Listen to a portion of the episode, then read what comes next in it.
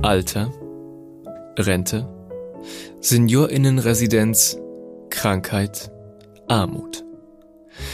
Keine Themen, über die sich die meisten Menschen freiwillig Gedanken machen. Es sind schwere und sehr private Fragen, die man sich stellen muss. Wie möchte ich alt werden? Diesen Fragen geht man lieber aus dem Weg. Aber manchmal ist man eben doch damit konfrontiert, sich mit diesen Themen auseinanderzusetzen, da man beispielsweise in der Familie erlebt, dass ältere Familienmitglieder nicht mehr zu Hause leben und betreut werden können und in ein Pflegeheim kommen. Auch bekommt man mit, dass Rentnerinnen immer häufiger in Altersarmut rutschen, da das Geld im Alter nicht zum Leben reicht. Immer mehr alte Menschen schauen sich nach Alternativen zum Altern in Deutschland um, dass sie eben nicht arm verbringen wollen. Für sie ist die Migration ins Ausland, beispielsweise nach Thailand, eine Option, um unter besseren Bedingungen zu leben. Aber hat das alles wirklich nur positive Seiten? Wo liegen die Herausforderungen und kehren manche nach einigen Jahren im Ausland wieder nach Deutschland zurück? Unter anderem darüber werden wir in dieser Podcast-Folge sprechen.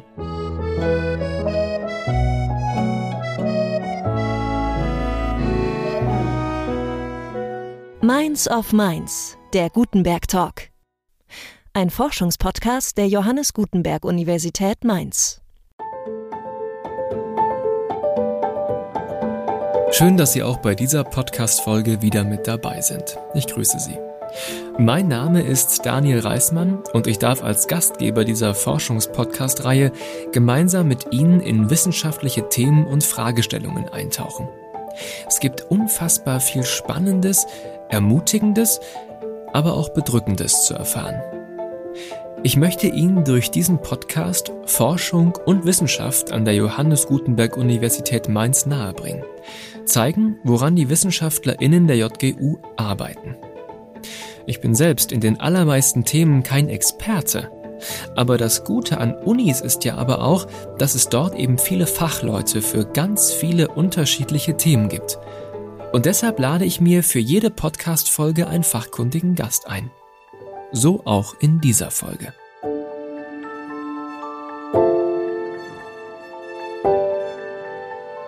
Mein Name ist Cornelia Schweppe. Ich bin Professorin an der Johannes Gutenberg Universität für ähm, Erziehungswissenschaft mit dem Schwerpunkt Sozialpädagogik. Innerhalb der Sozialpädagogik äh, beschäftige ich mich vor allen Dingen mit Fragen der Internationalität und Transnationalität. Es sind Entwicklungen, in denen äh, mehrere Länder, zwei, drei, vier, manchmal auch mehr, äh, sozusagen miteinander verflochten werden. Ja, ein Umzug in eine andere Stadt, in ein anderes Land, fallen ja schon meist auch jüngeren Menschen nicht leicht. Man vergrößert die Entfernung, Abstand zwischen sich, Freunden und auch Familie. Aber je älter man wird, zumindest stelle ich mir das so vor, desto schwerer fallen ja eigentlich solche Veränderungen. Man tritt aus Gewohntem raus, äh, muss sich anpassen an neue Dinge. Warum sieht sich denn trotzdem eine steigende Zahl von Menschen, auch hier in Deutschland, im Ruhestand gezwungen, ihren Lebensabend im Ausland zu verbringen? Das liegt im Wesentlichen ähm, in den Begrenzungen des Alterns in den Herkunftsländern. Was ein ganz wichtiger Grund ist, ähm, sind die begrenzten finanziellen Mittel im Herkunftsland, das heißt vor allen Dingen niedrige Renten.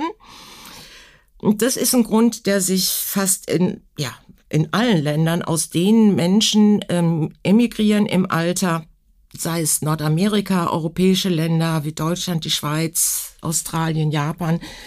Das ist ein, ein Grund sozusagen, der sich überall ähm, sehen kann, den man überall sehen kann und sozusagen natürlich auch eine Entwicklung sein wird, die sich äh, höchstwahrscheinlich in der Zukunft fortsetzen wird. Ein weiterer Grund sind äh, unerschwingliche und steigende Gesundheitskosten, auch eine schlechte Qualität des Gesundheitssystems. Das ist vielleicht nicht ganz so zutreffend für Menschen aus Deutschland. Das lässt sich aber vor allen Dingen auch für Nordamerikaner nachweisen. Was auch ein ganz wichtiger Grund ist, ist sozusagen die, äh, was man so als Old Age Care Crisis ähm, benennt, was sich auch in so gut wie allen reicheren Ländern, also wirtschaftlich reicheren Ländern abzeichnet, nämlich eine ähm, in diese, diese Krise ähm, manifestiert sich oft in einem ungedeckten Pflegebedarf. Äh, die alten Pflegeangebote sind sehr teuer. Ähm, es gibt eine unzureichende Unterstützung zu Hause. Die stationären äh, Pflegeeinrichtungen werden beklagt und so weiter und so weiter. Also das ist sozusagen auch ein ganz wichtiger Grund, ähm, um zu emigrieren. Und schließlich äh, sind es aber auch soziale und emotionale Einschränkungen, die äh, die Migration äh, ins Ausland äh, führen. Dabei geht es insbesondere ähm, um sexuelle oder liebesbezogene Einschränkungen im Alter in den Herkunftsländern. Ähm, und insbesondere beziehen sie sich auf die eingeschränkten Möglichkeiten im Alter eine neue Partnerin oder Partner zu finden, etwa nach Scheidung oder Trennung. Das heißt, dieser Grund führt in die Länder oft des globalen Südens, wie oft angenommen wird, ähm, nicht zu kurzfristigen ähm, Beziehungen oder schnellen, kurzfristigen sexuellen ähm, Begegnungen mit Frauen oder auch Männern, ähm, sondern es geht um die Suche nach längerfristigen Partnerschaften. Das betrifft Männer als auch Frauen. Ja, welche Erwartungen oder welche Hoffnungen haben denn die Menschen an das Altwerden dann in dem von ihnen selbst ausgewählten Ausland? Dass diese Erwartungen nun gerade in die Zielländer führen, wohin sie migrieren, ähm, hängt damit ab, äh, zusammen, dass diese Länder gerade diese erweiterten Lebensperspektiven im Alter ähm, projektieren und sind oft verwurzelt oder wurzeln ähm, in globalen Ungleichheiten. Es sind oft Zielländer, ähm, die durch eine deutliche Armut äh, geprägt sind. Ähm, diese Länder zeichnen sich dadurch aus, äh, und das ist ein ganz wesentliches Element, äh, dass sie, dass die Lebenshaltungskosten weit unter denen in äh, Deutschland oder in den Herkunftsländern liegen. Ähm, sie eröffnen damit sozusagen Möglichkeiten, den Lebensstandard zu verbessern und auch finanzielle Engpässe, die schon da sind oder vielleicht auch in der Zukunft eintreten werden, ähm, zu überwinden. Sie bieten häufig auch kostengünstigere und bessere Pflege- und medizinische Dienstleistungen an. Ähm, und auch die Hoffnung auf erweiterte Möglichkeiten, intime Beziehungen zu, äh, zu erleben, hängt eng mit den Bedingungen der Länder zusammen. Wenn wir jetzt eben nochmal auf die Migrantinnen und Migranten, also die Ruhestandsmigrantinnen und Migranten schauen, die auch zum Beispiel aus Deutschland ähm, heraus ähm, migrieren, kann man diese Gruppe noch irgendwie mehr charakterisieren? Sie haben eben schon Armut angesprochen, dass das ein Thema ist. Gibt es noch mehr Charakteristika dieser Gruppe? Möglicherweise ist vielleicht besser gesagt ein niedriges Renteneinkommen, wo man hier tatsächlich an der Armutsgrenze liegt. Ähm, also es ist ein sehr, sehr breites Spektrum. Ähm, das sind Paare, es sind alleinstehende Frauen, es sind alleinstehende Männer. Auch ihre beruflichen Hintergründe sind ähm, sehr unterschiedliche, sind sehr unterschiedlich. Ähm, meistens, wie gesagt, kommen sie aber aus einem niedrigen bis mittleren Gehaltssektor. Es ist keine privilegierte Gruppe in den Herkunftsländern. In den Zielländern ändert sich jedoch ihr Status. Gerade durch den Fahrstuhleffekt ihrer äh, Renten ähm, und insbesondere die, durch die oft rund sehr ärmlichen Lebensbedingungen der lokalen Bevölkerung gehören sie dort zu einer sehr privilegierten Gruppe. Laut Bundesfamilienministerium sind über 20 Prozent der über 80-jährigen Menschen in Deutschland von Altersarmut betroffen. Frauen stärker als Männer. Und zwar im Schnitt um mehr als 9 Prozent. Ganz besonders betroffen sind Frauen, die nie einer Erwerbstätigkeit nachgegangen sind. In Hinblick auf die Altersarmut macht es auch einen erheblichen Unterschied, welches Bildungsniveau jemand hat. Alte Menschen mit niedrigem Bildungsniveau waren zu über 40 Prozent von Altersarmut betroffen. Bei den Hochgebildeten waren es hingegen knapp 7 Prozent. Ein enormer Unterschied.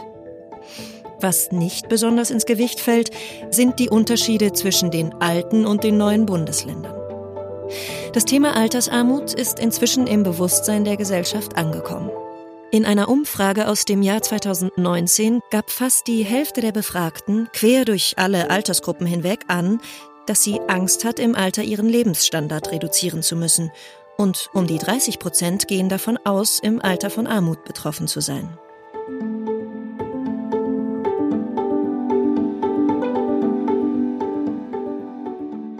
Wenn man sich jetzt als Seniorin, als Senior auch zum Beispiel in Deutschland aus den genannten Gründen eben entscheidet, sein Lebensabend im Ausland zu verbringen, wie geht man denn dieses Vorhaben, wie, wie geht man das denn an? Also woran geht es denn zu denken oder was muss man beachten, sowohl hier bei uns als auch vielleicht dann im, im Zielland? Mhm. Also es ist, beziehungsweise ich habe bislang noch kaum jemanden äh, getroffen unter den Ruhestandsmigranten, die von heute auf morgen gesagt haben, ähm, ich wandere aus. Sie kennen die Länder in der Regel, äh, etwa durch äh, Urlaube, ähm, manchmal auch durch Arbeitserfahrungen. Ähm, also kennen sich sehr gut mit, den, mit dem Land aus und wissen eigentlich ziemlich gut, worauf zu achten sind. Was weiß ich, wie, ähm, Visa-Regulierungen, ähm, wie ich zu einem zu einer Wohnung komme. Ähm, also das passiert alles vor der Migration und oft schon im Land vor Ort, auch über manchmal über Netzwerke ähm, von Ruhestandsmigranten, die sie dann einfach anfragen. Wie unterscheiden sich denn die Zielländer innerhalb und außerhalb von Europa? Kann man das so unterscheiden? Also ein Riesenunterschied für Deutsche, ich spreche jetzt für Deutsche, liegt darin, dass sich außereuropäische und europäische Länder sehr unterscheiden, welche sozialen Absicherungen und beziehungsweise Leistungen aus den Sozialsicherungssystemen von Deutschland beziehen kann. In osteuropäischen äh, Ländern kann ich meine Rente transferieren, als auch Leistungen aus der Kranken- als auch Pflegeversicherung beziehen. Das gilt nicht für außereuropäische Länder, Dort geht es nur, dass ich meinen Bezug äh, von Renten erhalte, aber nicht die Leistung der Krankenversicherung oder Pflegeversicherung. Also das, das macht einen Riesenunterschied aus. Äh, wie und auch wo leben denn die Ruhestandsmigrantinnen und Migranten in den Zielländern? Also mischt man sich da so unter die Einheimischen? Ist man da mitten dabei? Oder gibt es da sowas wie extra Ressorts oder, oder Wohnsiedlung, dass man schon eher so wieder für sich ist? In der Regel leben sie recht segregiert von der einheimischen Bevölkerung. Was sehr dazu beigetragen hat, ist die Entwicklung eines sehr breiten internationalen Immobilienmarktes, der sich ausschließlich an internationale Ruhestandsmigranten äh, richtet. Ähm, dieser Markt bietet Wohnmöglichkeiten, die im Vergleich zu den Herkunftsländern sehr viel günstiger sind, bei gleichzeitig sehr viel höherer Wohnqualität und stehen oft in sehr, sehr krassem Gegensatz zu den Wohnbedingungen der lokalen Bevölkerung ähm, sie sind auch für die lokale Bevölkerung schlicht nicht äh, erschwinglich. Neben Wohnungen und Häusern gibt es zusätzlich auch Wohnanlagen. Und oft richten sich diese Wohnanlagen auch an spezifische nationale Gruppen oder Sprachgruppen auch. Nun brauchen ältere Menschen in der Regel mehr medizinische Hilfe als jüngere Menschen. Sie müssen zum Teil auch gepflegt werden. Wie sieht es denn da mit dem medizinischen, mit dem pflegerischen Angebot vor Ort eben für die Ruhestandsmigrantinnen und Ruhestandsmigranten aus? Also das kommt sehr auf das Land an und auch auf die Region, in der man ist. Also Stadt-Land-Unterschiede gibt es sehr ausgeprägt. Und was natürlich wichtig ist äh, oder wovon es abhängt, sind die finanziellen Ressourcen der Ruhestandsmigranten. Ähm, es gibt einige Länder, ähm, zum Beispiel Thailand in den großen Städten oder auch in den Touristengebieten, Touristenregionen, sage ich mal, eine super gute medizinische Ausversorgung, äh, die auch international anerkannt ist oder auch frequentiert wird, die natürlich mit entsprechenden Ver, ähm, Kosten verbunden sind. Ähm, auch wenn insgesamt die Kosten noch unter denen in Deutschland liegen. Ähm, dabei muss, oder ich hätte es eben schon angedeutet, muss bedacht werden, dass viele und auch gerade deutsche Ruhestandsmigranten nicht über eine Krankenversicherung äh, verfügen. Wie gesagt, sie können die deutsche Krankenversicherung nicht mitnehmen oder Leistungen daraus beziehen.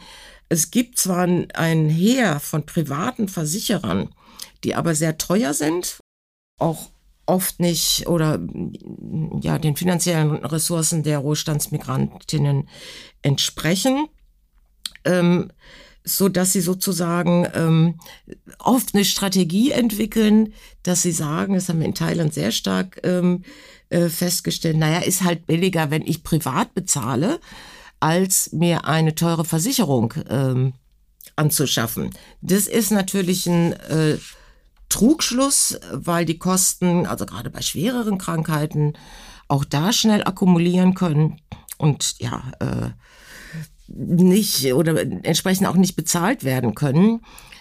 Das hat gesundheitliche Konsequenzen. Ähm, ja, sozusagen, also dass, dass äh, Krankheiten nicht behandelt werden und ähm, zu einem großen gesundheitlichen Problem werden. Bei den pflegerischen Angeboten ähm, muss man erstmal bedenken, dass es sowas wie bei uns, äh, wie ein öffentliches Altenhilfesystem, äh, kaum existiert. Also es gibt kaum Heime, äh, stationäre Einrichtungen oder ambulante Dienste, weil die Pflege meist äh, ja durch die Familie geleistet wird. Aber hier hat auch der Markt reagiert, ähm, vor allen Dingen in Südostasien und Südamerika, auch in Osteuropa, ähm, wo oft durch wiederum ausländische Investoren sowohl im ambulanten Bereich als auch im äh, stationären Bereich ähm, äh, Angebote aufgebaut werden, die an die internationalen Ruhestandsmigrantinnen gerichtet werden. Aber auch hier, es ist ähnlich wie bei den Gesundheitskosten, es hängt äh, stark von den finanziellen Mitteln ab, ob ich die in Anspruch nehmen kann. Und eine Hoffnung ist, ähm, also wir haben oft festgestellt, wenn wir auch gefragt haben, äh, wie stellt ihr euch die Pflege vor, wenn ihr mal pflegebedürftig werdet? Viele hatten keine Vorstellung oder haben sich auch keine Gedanken gemacht. Und viele haben dann aber auch gesagt, ähm, naja, das können dann die Hausangestellten regeln. Also die Hoffnung sozusagen, weil die sind sehr günstig, ähm, ja, der Betreuungs- und Pflegebedarf durch die Hausangestellten abgedeckt werden kann.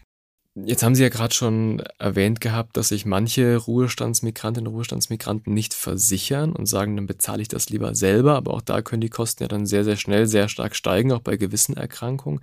Das heißt, ist das auch für die Ruhestandsmigrantinnen und Migranten eine Armutsfalle? Es gibt eine Reihe von deutlichen Risiken mit der Migration.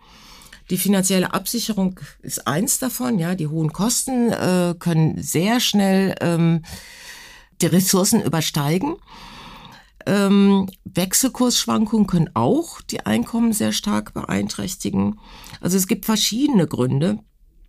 Ähm, wie gesagt, dadurch, ähm, durch diese mangelnden Krankenabsicherungen oder Krankenversicherung ist bei vielen, das war in Thailand schon sehr erschreckend, auch der Gesundheitszustand schlecht weil sie schlicht kein Geld hatten, um auch bei schwerwiegenden äh, Krankheiten Krankenbehandlungen ähm, zu bezahlen. Ähm, aber auch soziale Probleme haben, äh, zeigen sich nicht selten. Soziale Isolation gehört dazu. Ähm, oft auch sowas wie so eine Beschäftigungslosigkeit im Alter, die sich in Form von Langeweile ausdrückt, weil sie keinen Anschluss an die, die Orte äh, gefunden haben, um sich zu betätigen, um sich zu beschäftigen. Ähm, wie gesagt, mit einem großen Maß an Langeweile. Insgesamt lässt sich ein hoher Alkoholkonsum ähm, unter Ruhestandsmigranten erkennen.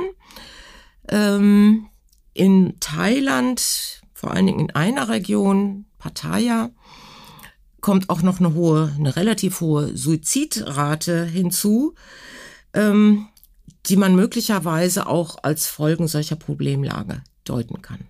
Ähm, wenn man eben dann merkt, dass das Geld wird geringer, man kann sich das auch nicht mehr leisten, ist es dann überhaupt eine denkbare Option, zurück nach Deutschland zu kommen? Das ist eine gute Frage. Ähm, ähm, oft ist es nicht so.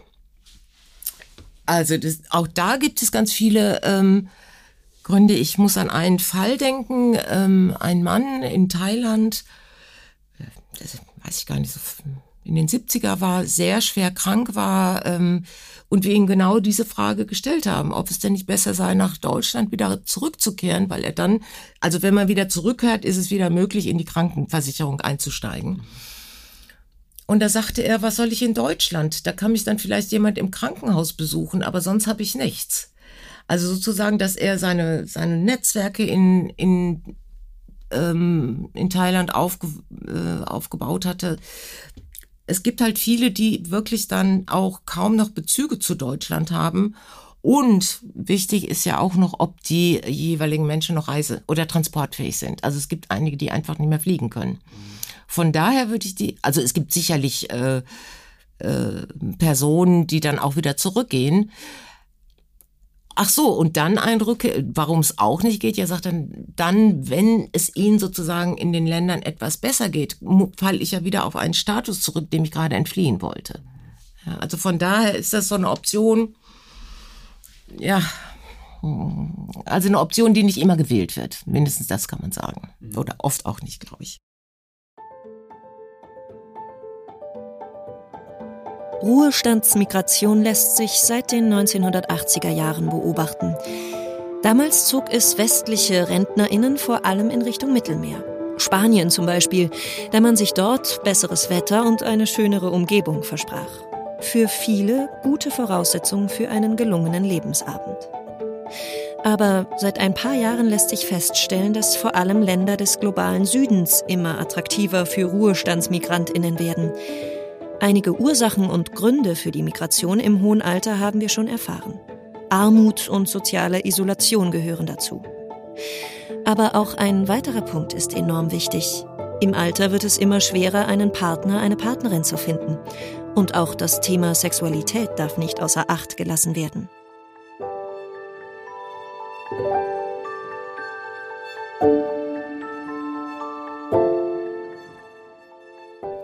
Wie wichtig ist denn für Ruhestandsmigrantinnen, Ruhestandsmigranten Thema Intimität, Sexualität, partnerschaftliche Beziehungen eben halt zwischen diesen Ruhestandsmigrantinnen und Migranten und der einheimischen Bevölkerung?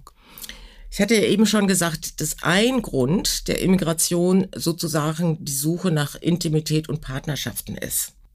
Ähm, ja, oft, oft äh, wird dann auch gefragt, sozusagen, wie so eine Beziehungs- äh, Anbahnung zwischen Männern und äh, Frauen besteht, wie überhaupt so, ein, ja, so eine Beziehung zustande kommt. Ähm, da, äh, also pauschale Antworten lassen sich da sicherlich nicht geben. Wir haben aber gerade das in den sogenannten Bar Districts äh, in Thailand untersucht. Diese Bar Districts sind äh, die Vergnügungsmeilen in Thailand, ähm, die sich infolge des Sextourismus gebildet haben.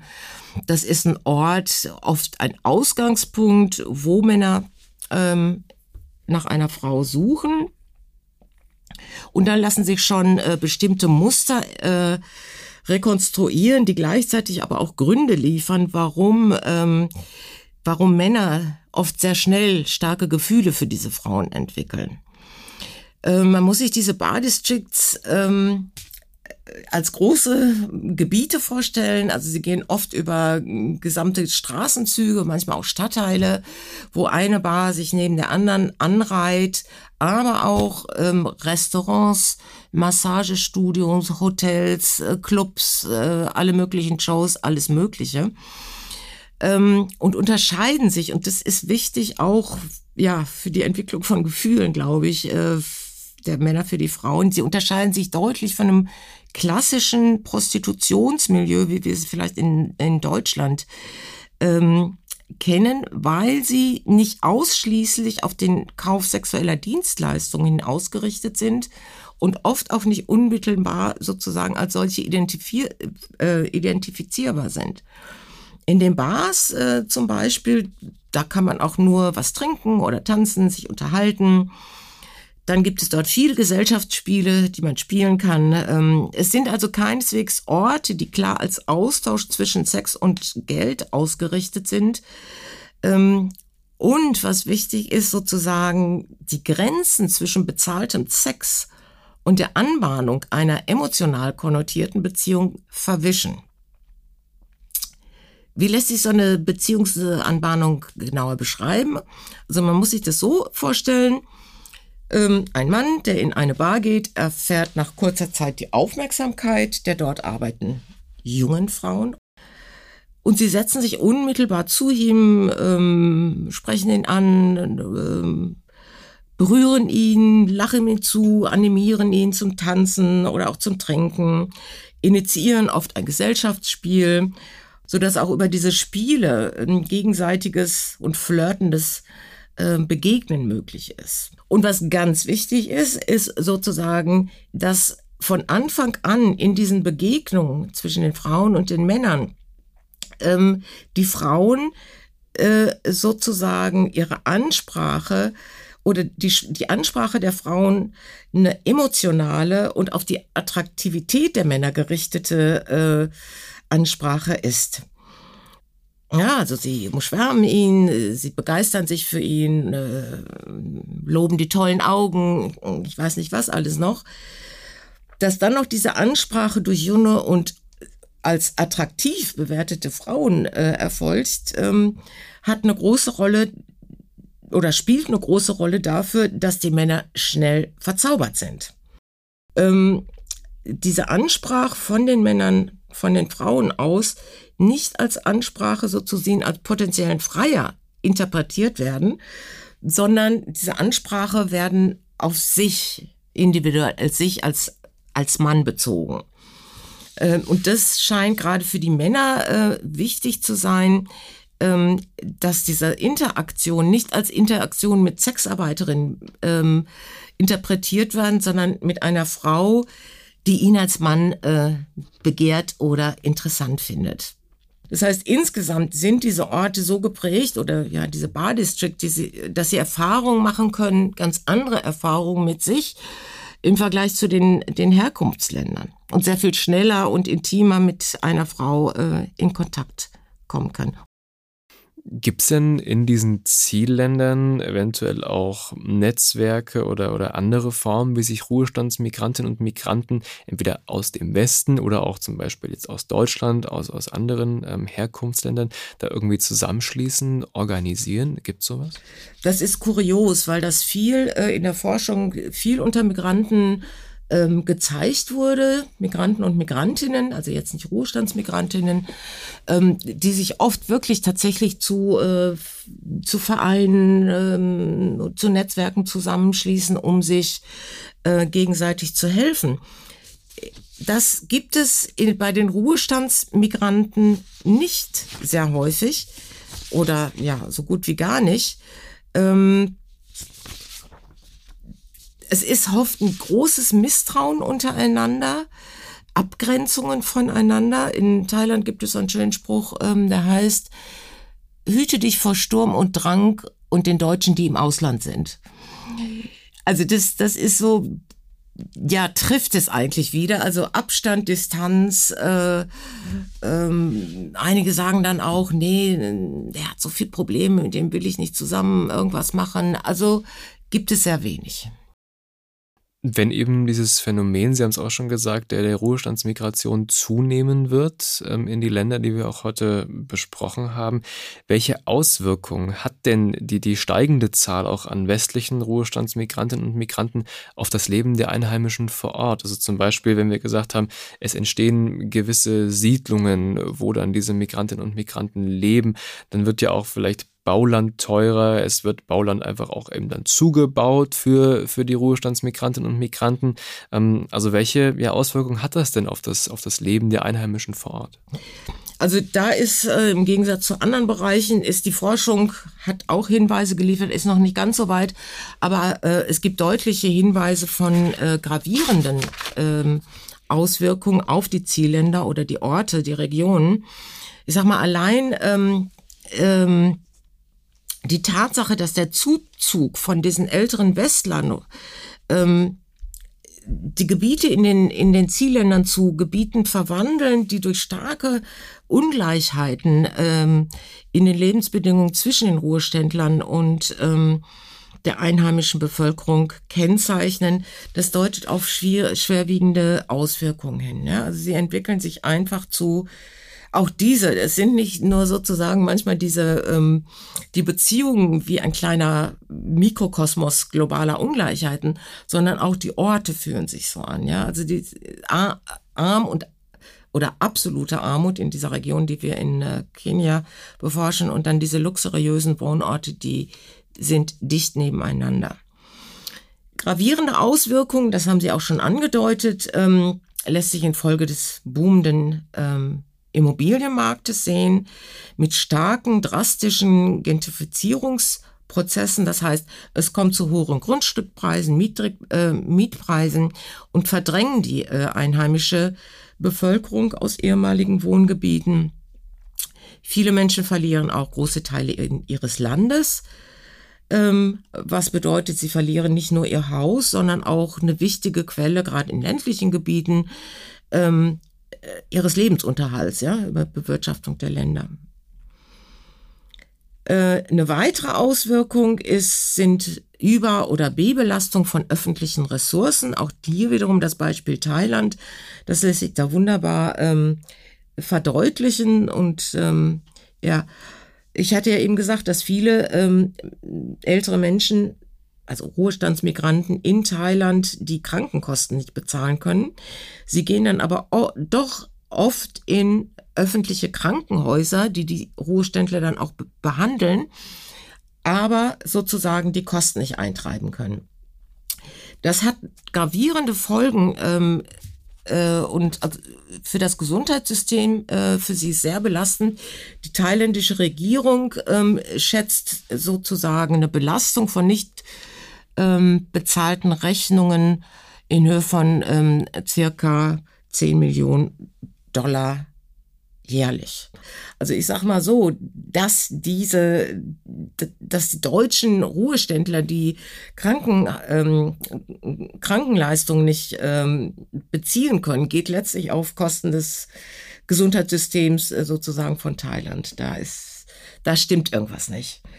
Ähm, auch ein sehr unterschiedlicher Zugang ähm, zu wichtigen Ressourcen wie Wasser und Elektrizität wurde herausgearbeitet äh, als Konsequenz. Äh, in Kenia jetzt zum Beispiel, also im Gegensatz zu der einheimischen Bevölkerung, die oft nur einen eingeschränkten Zugang zu Wasserversorgung und auch ähm, Elektrizität haben, äh, werden Migranten natürlich im ganz selbstverständlich mit Wasser und Strom verseucht. Und es ist, also in Kenia ist es, es ist wirklich schon äh, erschreckend, sozusagen die lokale Bevölkerung, die dicht, sozusagen ganz dicht an den Ruheständlern lebt, haben weder Wasser noch Elektrizität. Also Wasser wird aus dem Boden geholt. Elektrizität gibt es nicht. Ähm, wird teilweise ein bisschen über Solar, kleine Solaranlagen ähm, geregelt. Und dann ist es auch noch so, ähm, dass die Ruheständler halt nicht nur ihren täglichen Bedarf an Elektrizität und ähm, Wasser abdecken, selbstverständlich, sondern verbrauchen auch noch ähm, einen hohen Bedarf durch teilweise große Gärten, Swimmingpools ähm, oder Golfplätzen. Ähm, also auch da ist es ein unverhältnismäßig hoher Vielverwasser, Wasserverbrauch und auch Elektrizitätsverbrauch, der ähm, letztendlich auch die Wasserknappheit sozusagen auch von, von der äh, lokalen Bevölkerung nochmal verstärken äh, wird. Ja, letztendlich, was ich mich immer frage, und ähm, da sind wir dran, sozusagen, was macht es mit den Leuten, wenn sie auf einmal wieder nach der Kolonialzeit äh, auf einmal wieder in, in Bedingungen leben, die schon sehr koloniale Muster aufweisen. Was macht das mit den Menschen? Was macht es mit ihren Identitäten? Ähm, also die Frage stelle ich mir insbesondere in, in Kenia. Kolonialzeit ist ja noch nicht ganz so lange her. Thailand ist es ein bisschen anders. Die waren nie kolonialisiert. Aber trotzdem, also diese starken äh, globalen Unterschiede und mit, mit ähnlichen Mustern von äh, Dominanz und Arroganz. Also ja, ich frage mich, wo läuft das hin? Armut im Alter wird in Zukunft immer mehr Menschen betreffen. Das sagen viele Prognosen und Expertinnen. Somit wird auch das Thema Ruhestandsmigration immer größer und bedeutender werden. Frau Schwepper hat die aktuelle Lage ausführlich beschrieben und aufgezeigt, wo aktuell die Probleme liegen. Ein Grundproblem ist und bleibt das zunehmende Verarmen der alten Menschen, auch in Deutschland. Mich hat dieses Gespräch zum Nachdenken, auch über meine Zukunft angeregt, und diese Gedanken werden mich noch lange beschäftigen. Vielleicht geht es Ihnen ähnlich. Wie wollen wir altern? Welche Pflege und welchen Lebensabend werden wir uns individuell, aber auch als Gesellschaft leisten können und leisten wollen? Große Fragen, bei denen ein Nachdenken aber durchaus lohnen kann. Danke, dass Sie sich heute mit meinem Gast und mit mir auf diese Reise begeben haben und mit uns in das Thema Ruhestandsmigration eingetaucht sind.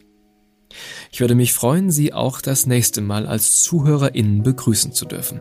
Bis dahin, alles Gute. Tschüss.